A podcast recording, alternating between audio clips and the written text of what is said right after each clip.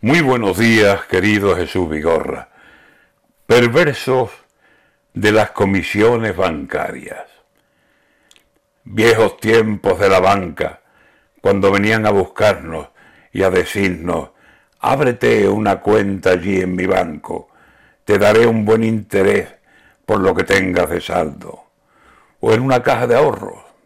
Hacíamos nuestro apaño con una cuenta corriente o una imposición a plazo, o una cartilla de ahorros, alcancía de proletario, que duro a duro trataba de completar aquel álbum para hacer una cocina o bien un cuarto de baño, comprarle al niño una moto que lo llevara al trabajo, o pagarle los estudios, o por juntar unos cuartos que estuvieran de colchón si venían tiempos contrarios.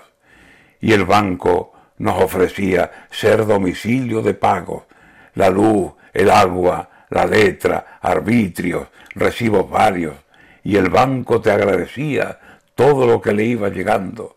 Y si tenías dos duros a una fecha amortizados, te daba un 7% y un 8% en algunos casos. Pero al banco poco a poco la máquina fue llegando y donde se abría a todo, se fue de pronto cerrando. Y en vez de darte interés por tener allí los cuartos, empezó a decirnos que lo cobraba por guardárnoslo.